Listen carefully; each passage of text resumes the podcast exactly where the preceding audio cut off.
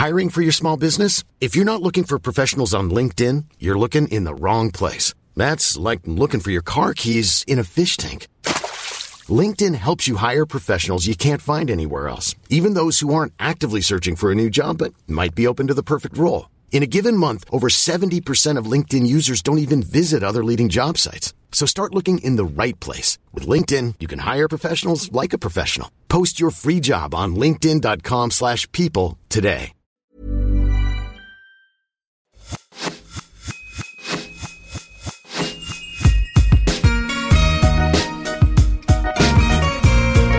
Bonjour et bienvenue sur L'Aléa, le podcast qui t'aide à devenir acteur de ta vie.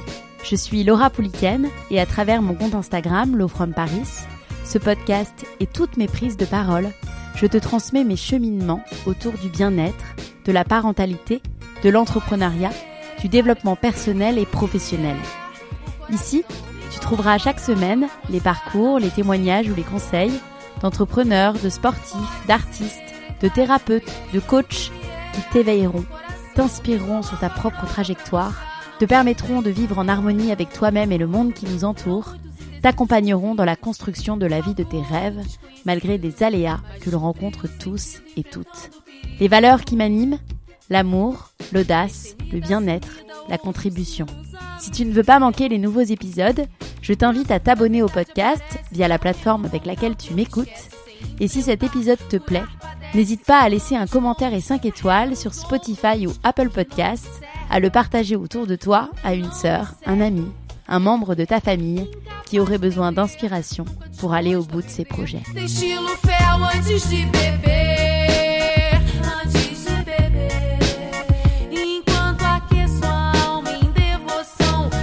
Le 22 mars 2012, il reçoit une balle à l'épaule en affrontant le terroriste Mohamed Merah, mais n'abandonne pas, allant jusqu'à opérer durant les attentats au Bataclan. C'est l'histoire de Marc Verriotte, ancien membre de la colonne d'assaut du RAID, aujourd'hui conférencier. Alors qu'il est policier, Marc passe les sélections du RAID. Il est alors retenu parmi 600 candidatures. L'affaire Ivan Colonna, la prise d'otage du magasin Hypercacher, les attentats du 13 novembre. Il officie 20 ans et prend part aux crises majeures de notre temps. Marc est en première ligne, celui qui fait exploser les portes, le bouclier, comme on l'appelle. Durant chaque intervention, Marc découvre que le vrai secret de la réussite est la gestion du stress. Il décide donc de devenir conférencier en entreprise pour partager son expérience et transmettre tous ses outils. Durant notre interview, vous découvrirez notamment ses techniques pour gérer ses émotions dans une situation critique, comment prendre une décision rapide quand on est soumis à un grand stress, comment faire une bonne préparation mentale pour développer nos habiletés. Belle écoute. Bonjour Marc.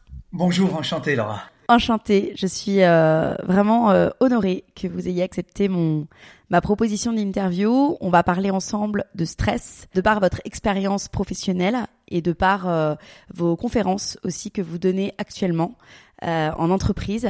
Est-ce que vous pouvez vous présenter, s'il vous plaît? Alors, je m'appelle Marc Verriotte, j'ai 58 ans, j'ai deux enfants, je suis marié, et en effet, maintenant, je suis euh, conférencier en entreprise et je réponds aux questions comment conserver ses compétences sous stress? Alors, mon expérience, j'ai été la chercher dans mes 31 ans de police, qui se sont faits en trois étapes. J'ai d'abord été surtout un judoka policier, c'est-à-dire que j'étais en équipe de France euh, de judo.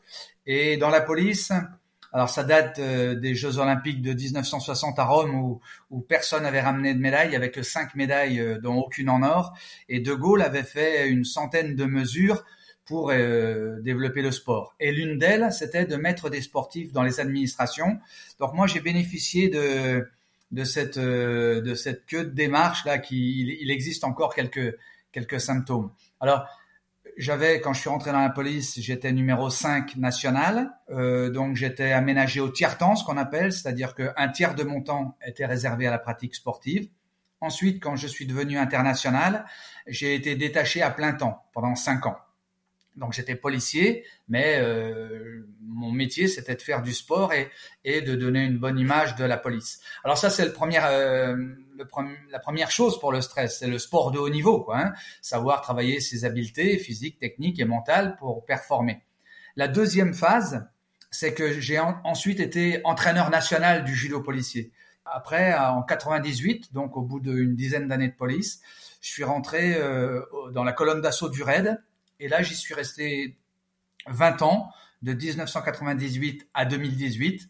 Et là, c'est une autre expérience encore du développement des habiletés mentales et du stress, parce que là, euh, autant le hippon, c'est en judo, c'est la mort symbolique, autant euh, au raid, euh, les balles frappent vraiment.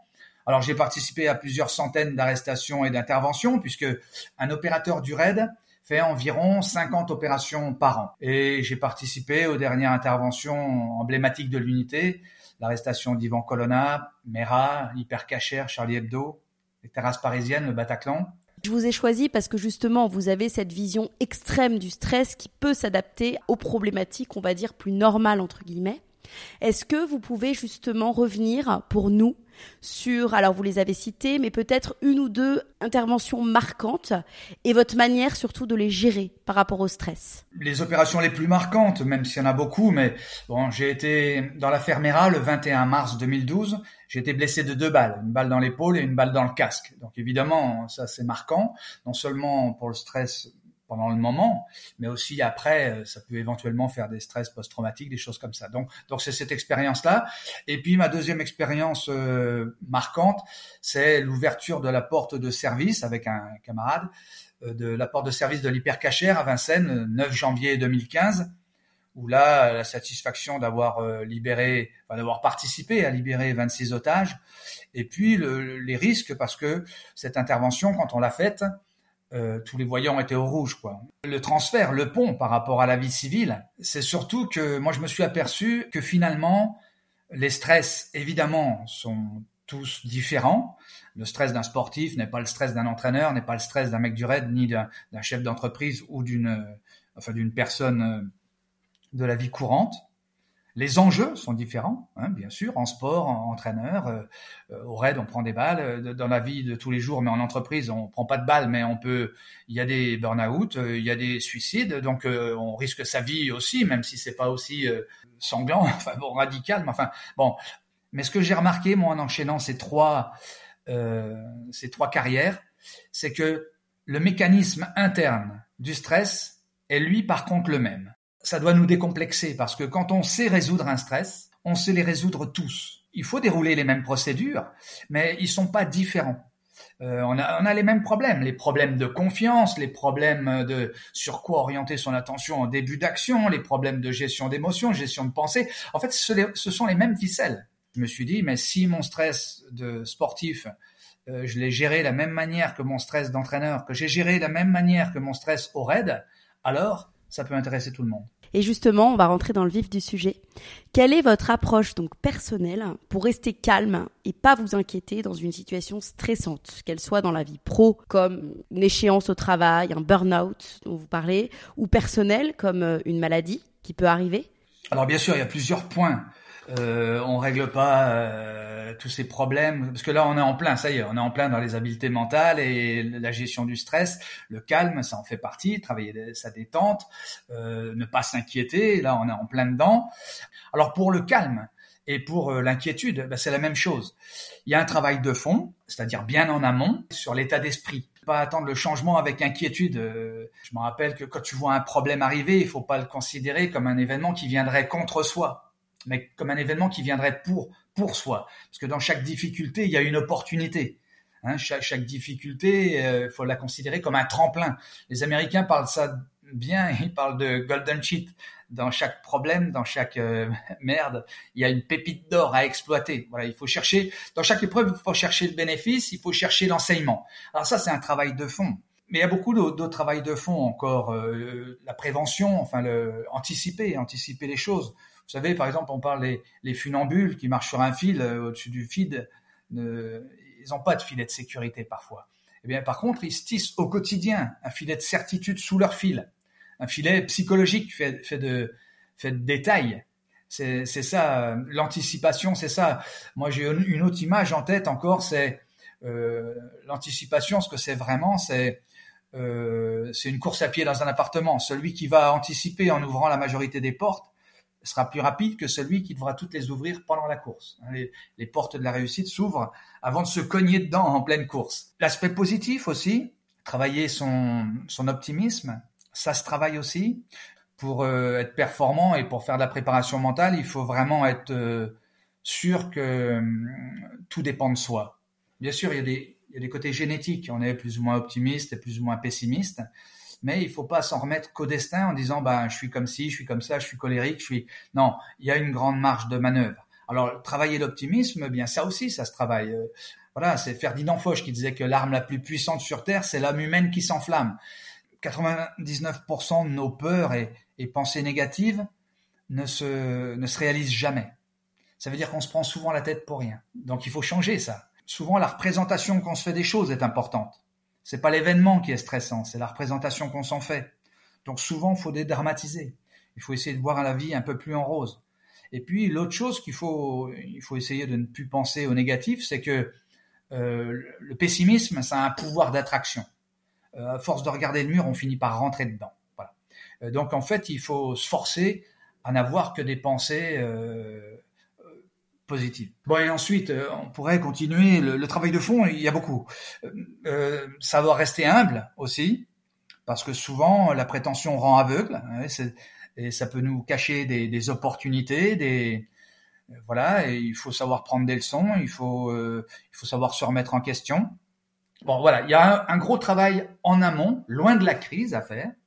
Et puis après, il y a toutes les démarches un petit peu plus une fois qu'on est au pied du mur. Vous me parliez de rester calme. C'est pas en cœur de crise qu'on se dit bon ben Marc là il va falloir que tu restes calme parce qu'en fait euh, c'est un peu tard. Hein. Nous on a cette expérience par exemple quand pour jouer on aide quelqu'un à descendre à faire un rappel d'un immeuble. Souvent le néophyte, euh, il y en a qui font ça de manière très facile, qui ont confiance, et puis d'autres qui paniquent. Bon, bien, on le voit bien. Celui qui panique, t'as beau lui dire, non, mais tu risques rien, euh, calme-toi. Euh, c'est peine perdue parce que son cerveau euh, sait bien qu'il y a un problème. Hein. Il voit bien qu'il y a 20 mètres de vide et que si la ficelle coupe, se coupe, il va y avoir un problème. Donc c'est un peu trop tard. c'est difficile quand on n'est pas préparé en amont de se raisonner en cœur de crise. Donc par exemple, moi le calme, je vais vous donner comment je fais moi, mais euh, le calme ça s'automatise. C'est-à-dire je ne fais pas moi une, une, une queue ou comment une file d'attente dans un supermarché en m'énervant comme tout le monde je l'ai fait pendant un moment et je me suis dit ça c'est peine perdue parce qu'à chaque fois la, la, la file d'attente que tu fais euh, c'est jamais la bonne. Hein. Bon alors moi je, je m'amuse à détendre mes yeux, détendre ma mâchoire, détendre mon cou, détendre. Je fais une petite relaxation alors euh, partielle hein, parce que il faut rester debout et tenir son caddie, mais dans tous les moments d'attente, dans tous les moments perdus, je prends l'habitude moi de faire une petite relaxation et ça automatise mon calme. Et après quand je me trouve dans une situation difficile eh bien, je n'ai pas à faire un travail euh, calme-toi, parce que c'est trop tard. Ça y est, moi, je suis déjà calme. Je suis automatiquement calme, parce que je le travaille à longueur de journée. Euh, enfin, à longueur de, dès que j'ai un moment libre. Voilà, et c'est un petit peu ça aussi. Et dans n'importe quelle épreuve, eh bien, ça, c'est des démarches. Après, euh, ça, c'est une démarche préventive. Et puis après, bon ben, au cœur de crise, là, il y a d'autres choses qu'on peut faire au dernier moment parce que ça mange pas de pain. C'est se, positionner dans sa zone d'activation optimum, dans, dans, son, dans son bon éveil. Vous savez, en haut, là, on est bien. En haut, on est dans l'excitation. En bas, on est dans la démobilisation. Il faut réussir à connaître euh, quelle est notre zone dans laquelle on est le plus performant et puis s'y positionner. Alors, il y a, différentes petites méthodes. Il y a la sollicitation physique. Hein, si je suis un peu endormi, je vais me mettre un peu d'eau fraîche sur le visage, je vais un peu me mobiliser, faire quelques mouvements rapides. Et puis au contraire, si je suis trop énervé, ben, je vais m'asseoir, je vais me calmer. Voilà, ça c'est la ficelle physique. Il y a des ficelles aussi, euh, euh on peut visualiser. Euh, visualiser quelque chose qui, qui, te, qui te mobilise un petit peu ou au contraire quelque chose qui te calme. On utilise la musique hein, dans la visualisation. Il y a beaucoup de sportifs qui mettent de la musique un petit peu dynamisante ou au contraire les stressés mettent de la musique qui calme un peu, qui pose. Ça c'est la deuxième ficelle, c'est l'aspect euh, visualisation. On peut jouer sur les respirations aussi. Les respirations, souvent les gens pensent que c'est quelque chose de totalement classique. Tout le monde pense savoir euh, respirer, mais en fait le cerveau utilise quatre 20%, 20% de ta respiration. C'est-à-dire que quand sous stress, tu as une respiration incomplète, une respiration altérée parce que tu as autre chose à faire que de penser à ta respiration. Nous, en plus, au RAID, on a, on a euh, notre gilet pare-balles qui nous oppresse, euh, on a le casque lourd qui nous, qui nous, bon, eh bien, on a tendance à mal respirer. Mais seulement, quand tu respires mal, tu prives ton cerveau d'oxygène et on s'en rend pas compte. Mais n'empêche que la prise de décision, la réactivité, euh, la réflexion, tout va en pâtir. Donc ça, c'est une autre ficelle encore, c'est de bien respirer. Il y a les respirations un peu dynamisantes, les respirations relaxantes. Les respirations relaxantes, vous les connaissez, c'est, c'est quand on inspire. La respiration carrée, il y en a plusieurs qui existent. en un temps, et quand on respire en trois temps, on expire en trois temps. Voilà, ça c'est plutôt calmant. L'inverse, quand on inspire longtemps et qu'on repousse euh, en, un seul temps, ça c'est plutôt dynamisant. Mais enfin bon, bref, si on fait une respiration déjà, trois, quatre respirations complètes, déjà on oxygène bien son corps, on oxygène bien son cerveau et on peut aller au charbon et ça calme. Ça nous oriente un petit peu vers le corps, vers notre corps. On sent comment on se sent. Et puis, quand on s'intéresse un petit peu à soi, ben, peut-être ça bloque aussi un petit peu quelques pensées négatives qui pourraient... Donc, si je comprends bien, en fait, pour rester calme dans une situation critique, il y a beaucoup de choses qui se passent en amont. J'ai l'impression, il y a quand même 70% euh, du travail qui est fait en amont avec tout ce que vous avez décrit et 30% qui est fait, en fait, au moment de la crise. Justement, maintenant, j'ai envie de parler de la prise de décision, donc qui peut être basée sur votre expérience donc euh, professionnelle euh, dans le RAID et dans toutes les opérations sur lesquelles euh, vous avez opéré. Donc, pour prendre une décision, qu'est-ce qu'on mobilise finalement? Alors quand on parle de, de, prise de décision, on parle de réflexion. Et là, on met le pied dans le plat de l'habileté mentale qui bug finalement le plus en situation de crise on fait pas la différence entre une zone de confort. Enfin, si, on fait la différence, mais en ce qui concerne la prise de décision, on la fait pas toujours. Entre la zone de confort, celle de tous les jours, où on règle nos petits problèmes, euh, nos petits et moyens problèmes avec la réflexion, euh, c'est-à-dire euh, la capacité d'analyse, je vais trouver une solution, voilà, etc. C'est plutôt une réflexion un petit peu linéaire, c'est notre manière de réfléchir scolaire, et ce qu'on utilise en zone de crise. Parce qu'en zone de crise, on ne peut pas réfléchir de la même manière qu'en zone de confort.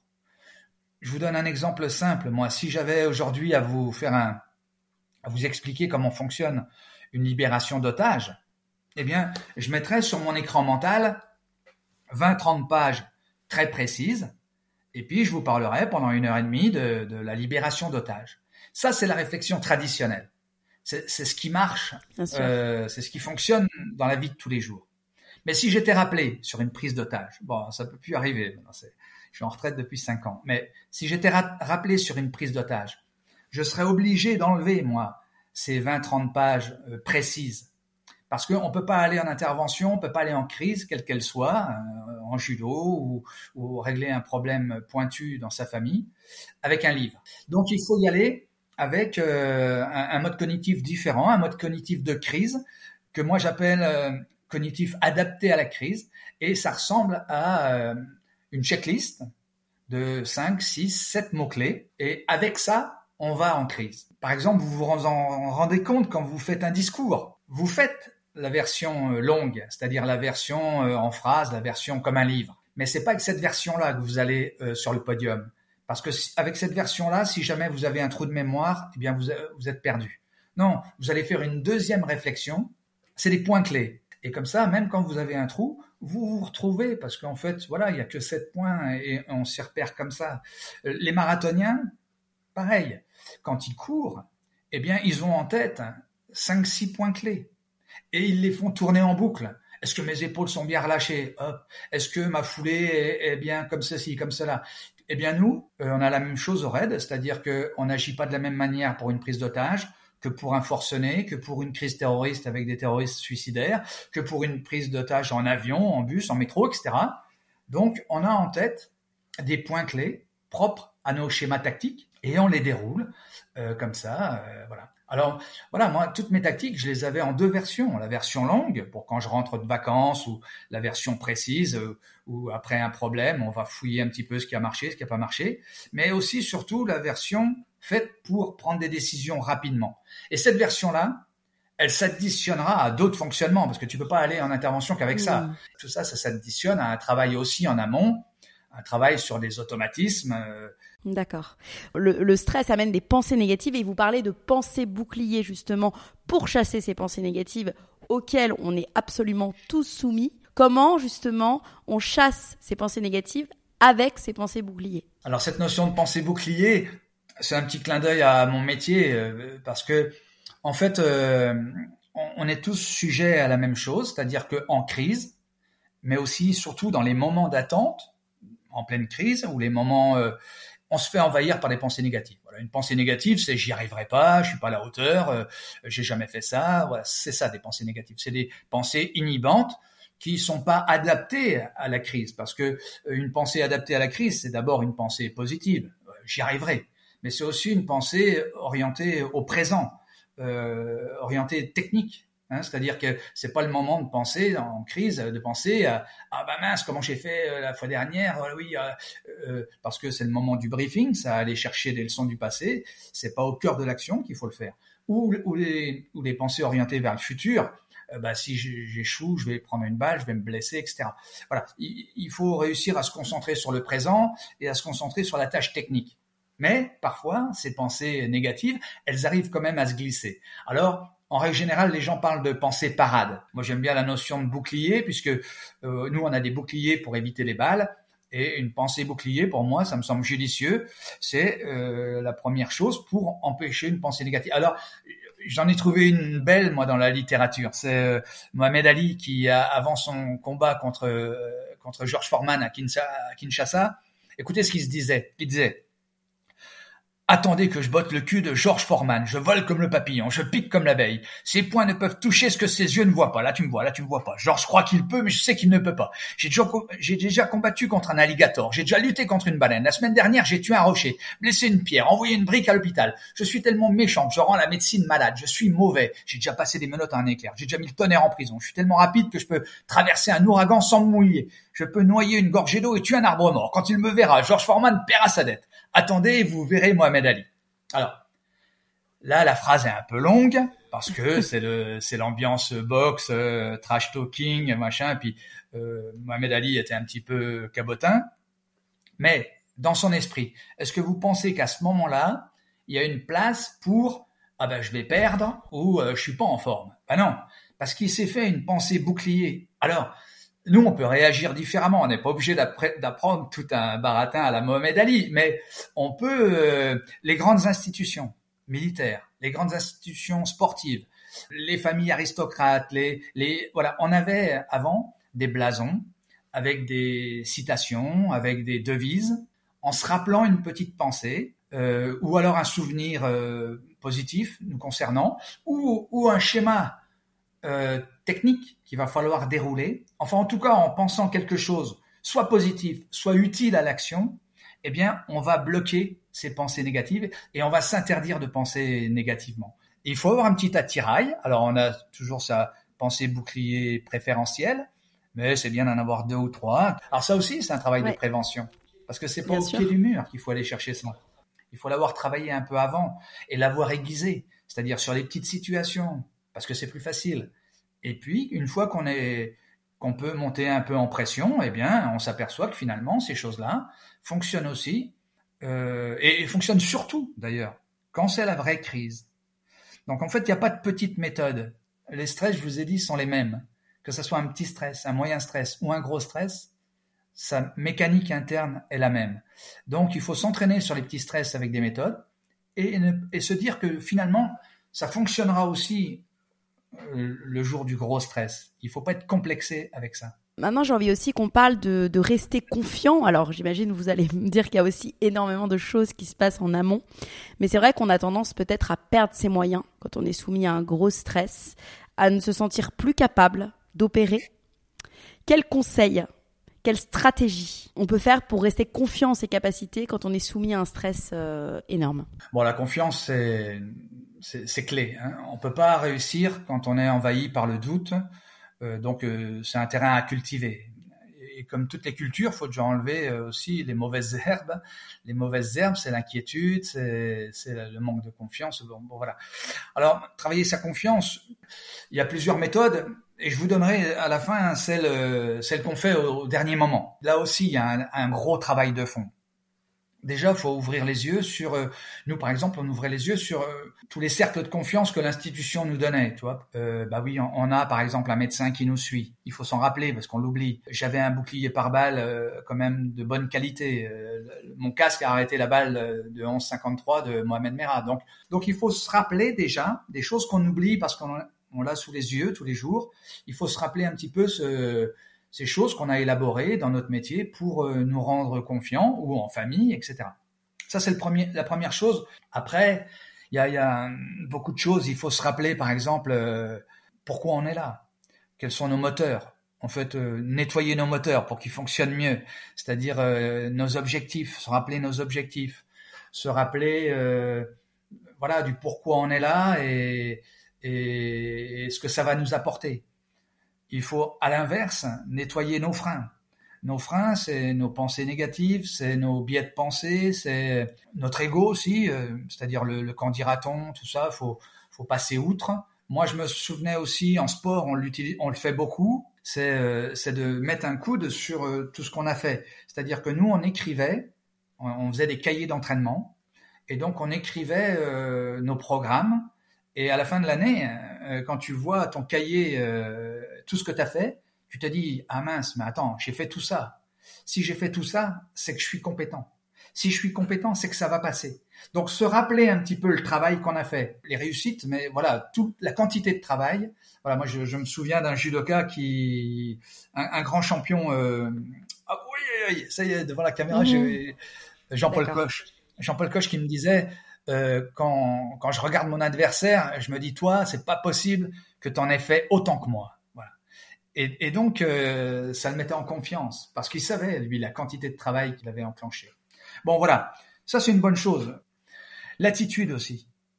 Souvent, on pense que l'attitude, se redresser, tout ça, ce sont des détails, mais non. Euh, quand, quand, quand, un serpent, un cobra se met comme ça, ou quand un gorille se tape dans la poitrine, il n'y a pas que le physique qui intervient. Il se passe des choses dans sa tête à la bestiole il se passe des, choses euh, au niveau hormonal. Il se passe des choses, euh, euh, voilà, il se passe plus de choses que, que l'aspect simplement physique.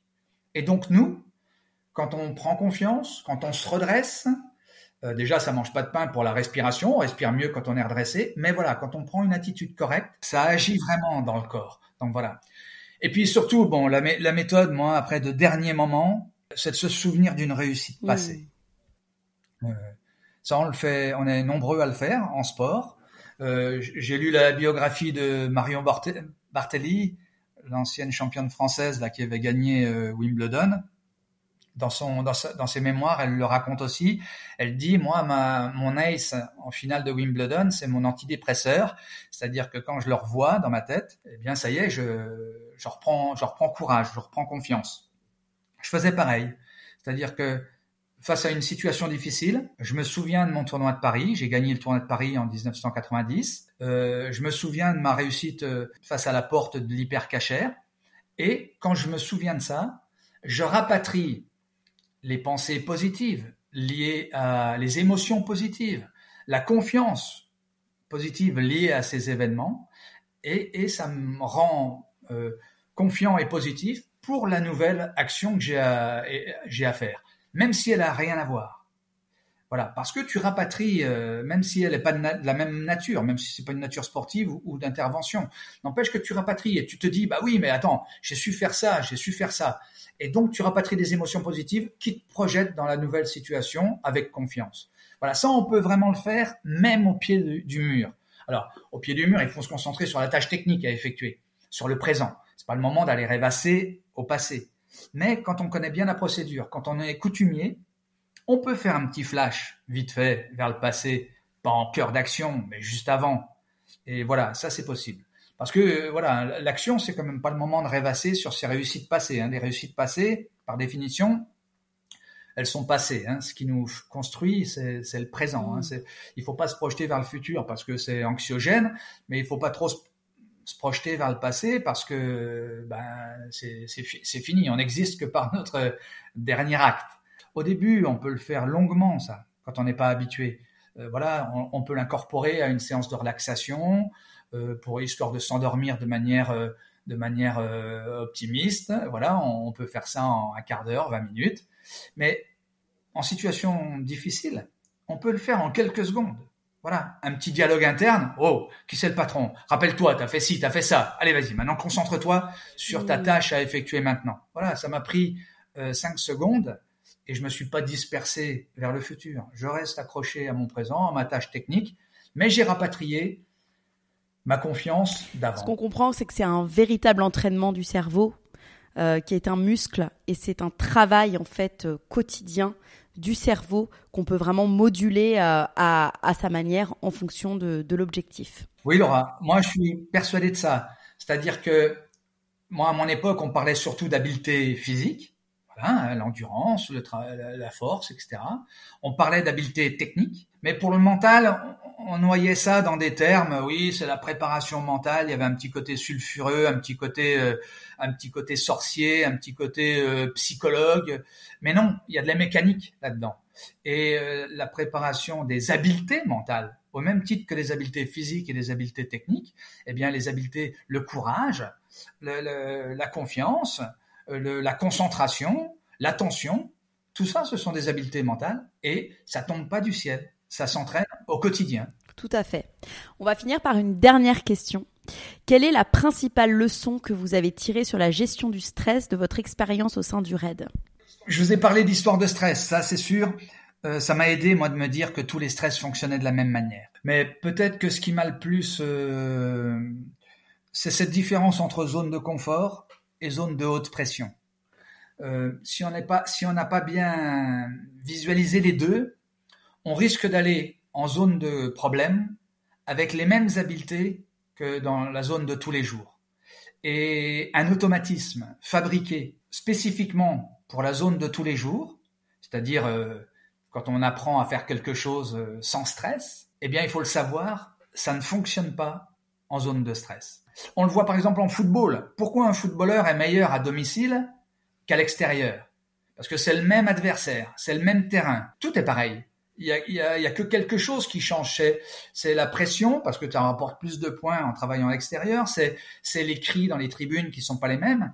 Mais voilà, euh, si on s'entraîne toujours en zone tranquille, ça ne fonctionne pas en zone de, de, haute pression. Parce que quand on travaille un automatisme, on est dans des conditions physiques, techniques, psychiques, environnementales propres à ce moment-là. Et si on se présente dans une autre situation avec beaucoup de stress, eh bien l'automatisme, un petit peu comme un, spermatozoïde qui n'arriverait pas à atteindre son ovule, eh bien il va arriver de manière fatiguée ou altérée et ça ne fonctionnera pas. Voilà, et ça, moi, ça m'a beaucoup aidé parce que ça m'a évité de tomber dans des dans des pièges. Euh, vous l'avez tous vécu, ça. Un exemple typique. Moi, je fais des conférences et au tout début, quand je la connaissais dans ma salle à manger ou dans ma voiture, je pensais que j'étais prêt. Mais en fait, quand tu connais quelque chose par cœur dans ta voiture, t'es pas prêt à le faire devant des décideurs et devant 100 personnes. Tu vas avoir des trous de mémoire. Tu vas te dire, comment c'est possible? Comment c'est possible que j'ai des trous de mémoire alors que je la connais par cœur dans ma voiture? Eh bien parce que voilà, les conditions de travail n'étaient pas les conditions réelles.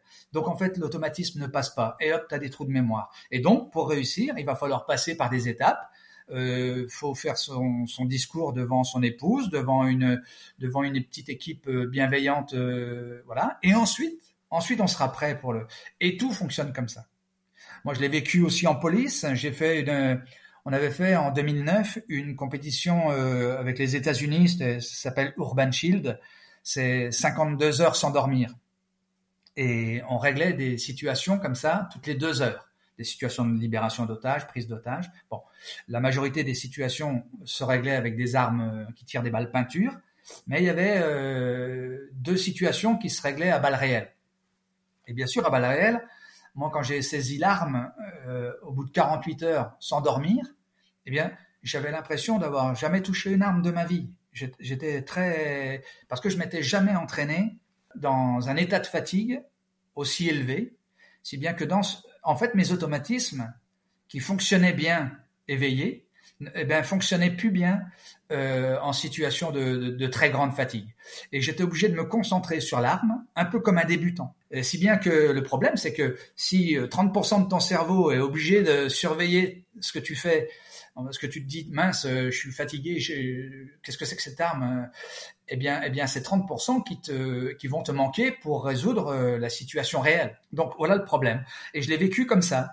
j'ai vu d'autres études après, quand à chaque fois mes observations personnelles, j'ai essayé de chercher dans le milieu scientifique si c'était validé. Il y a des choses qui se valident pas, il y a des choses qui se valident eh bien, il y a une chercheuse, alors je sais plus son nom, qui avait fait des recherches sur euh, euh, quand tu automatises quelque chose en état d'ébriété, eh bien, tu le retrouves pas euh, en mmh. situation sans avoir bu. On reconnaît dans l'autre sens, mais, mais, ça fonctionne aussi dans l'autre sens. C'est-à-dire qu'il faut vraiment être dans les mêmes conditions pour être performant. Donc, ça veut dire qu'il faut s'entraîner de temps en temps en se mettant la pression parce que moi voilà je suis prof de judo souvent j'avais des élèves qui qui n'étaient pas sérieux, je, je, leur disais, mais attends, si le jour de la compétition, tu es comme ça, tu pas attentif ou tu mets pas l'intensité nécessaire, tu n'y arriveras pas. Et lui, il me répondait à chaque fois, le, petit, il me disait, mais non, t'inquiète pas, le jour de la compétition, je serai attentif. Le jour de la compétition, je mettrai l'énergie. Et tu lui dis, mais non, euh, ce que tu as fait, ce que t'as pas fait à l'entraînement, tu n'arriveras pas à le faire en vrai. Voilà, il faut s'entraîner dans les conditions réelles pour que ça fonctionne. Merci beaucoup, Marc. Merci à vous.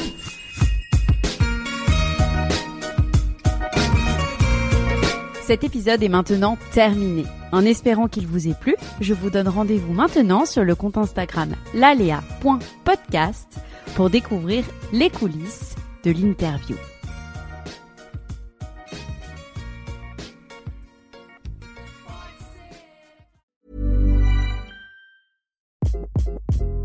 Hi, this is Craig Robinson from Ways to Win, and support for this podcast comes from Invesco QQQ, the official ETF of the NCAA. The future isn't scary. Not realizing its potential, however, could be. Just like on the recruiting trail, I've seen potential come in many forms as a coach. Learn more at Invesco.com slash QQQ. Let's rethink possibility. Invesco Distributors, Inc.